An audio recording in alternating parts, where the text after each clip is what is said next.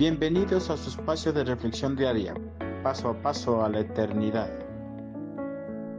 Seamos verdaderos cristianos.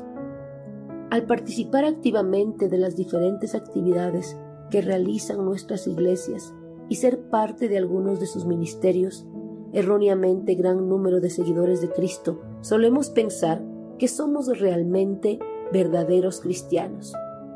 Pero ser un verdadero cristiano no es solo asistir y participar de todas las actividades que realiza la Iglesia, ni tampoco servir en cada uno de los ministerios o leer diariamente las Sagradas Escrituras. Ser un verdadero cristiano va más allá, pues es aquel que tiene la sabiduría que proviene del Altísimo, tal como lo afirma el apóstol Santiago en su epístola. En cambio, los que tienen la sabiduría que viene de Dios no hacen lo malo, al contrario buscan la paz, son obedientes y amables con los demás, se compadecen de los que sufren y siempre hacen lo bueno. Tratan a todos de la misma manera y son verdaderos cristianos. Santiago 3:17. El hombre puede tener la sabiduría mundana, la que proviene del maligno, o la sabiduría que proviene de Dios, la cual debe procurar todo aquel que dice ser un verdadero seguidor de Cristo. El cristiano que tiene la sabiduría de Dios no hace nada indebido en contra de su prójimo, más bien busca llevar una relación pacífica y armónica con ellos, sin sacrificar la pureza de su corazón.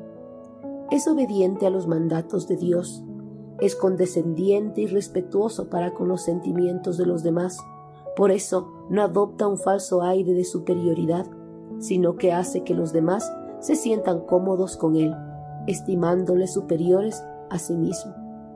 Su conducta no es como la del mundo que le rodea, es de fuera de este mundo, porque se compadecen de los que sufren necesidades o aflicciones.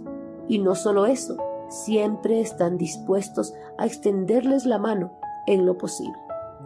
Llevan una vida pura, moral y espiritualmente, su mente está apartada de todos los deseos perversos que no agradan a Dios.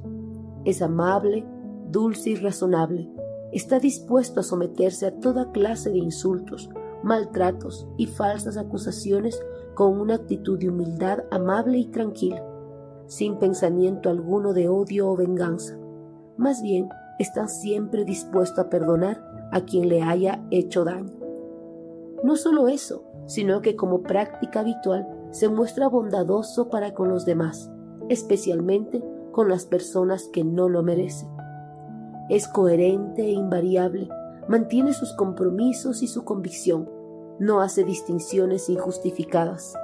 Por eso trata a todos de la misma manera, sin ninguna clase de distinción o favoritismos. Las características de los cristianos que tienen la sabiduría que proviene de Dios son amplias y todo aquel que dice ser un verdadero seguidor de Cristo debe procurar estas características y ponerlas en práctica. La sabiduría de Dios lleva al cristiano a la madurez espiritual, la cual es la base para su adecuada relación con las personas que se encuentran a su alrededor.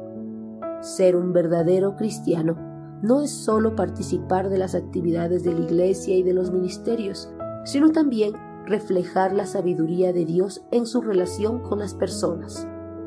Si todavía no hemos estado reflejando las características o cualidades de la sabiduría que viene de Dios, oremos al Señor para que su sabiduría sea parte de nuestras vidas y podamos reflejarlas diariamente en nuestra relación con todos los que nos rodean.